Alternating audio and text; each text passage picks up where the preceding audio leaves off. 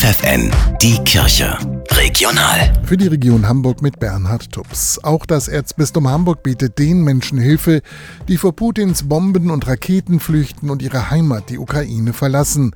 Das sagt der Hamburger Erzbischof Stefan Heese. Wir stehen an der Seite der Menschen in der Ukraine. Wir wollen Wohnungen und Häuser öffnen und bereitstellen für sie. Und ich habe veranlasst, dass eine Soforthilfe von 100.000 Euro aus unserem Haushalt zur Verfügung gestellt wird für die Menschen in der Ukraine selbst, aber auch für die, die jetzt schon hier sind, sodass auch unsere Caritas damit gut arbeiten kann und für die Menschen da ist. Hesse ruft die Gläubigen des Erzbistums Hamburg zu weiteren Spenden auf, um den Flüchtlingen konkrete Hilfen anzubieten. Wir wollen Sie aufnehmen und willkommen heißen. Bleiben Sie dran, spenden Sie weiter, unterstützen Sie die Menschen und versuchen wir so alle miteinander an der Seite der Menschen aus der Ukraine zu stehen, die jetzt solche Unterstützung ganz besonders brauchen. Ganz praktische Hilfe hat der Lkw-Fahrer Stefan Vermaßen geleistet.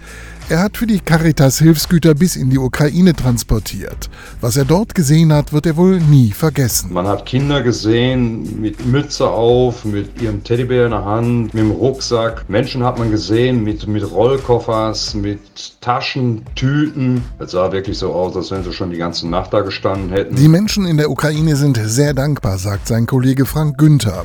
Sie freuen sich über die Hilfe, die aus dem Erzbistum Hamburg kommt und diese Hilfe ist dringend notwendig.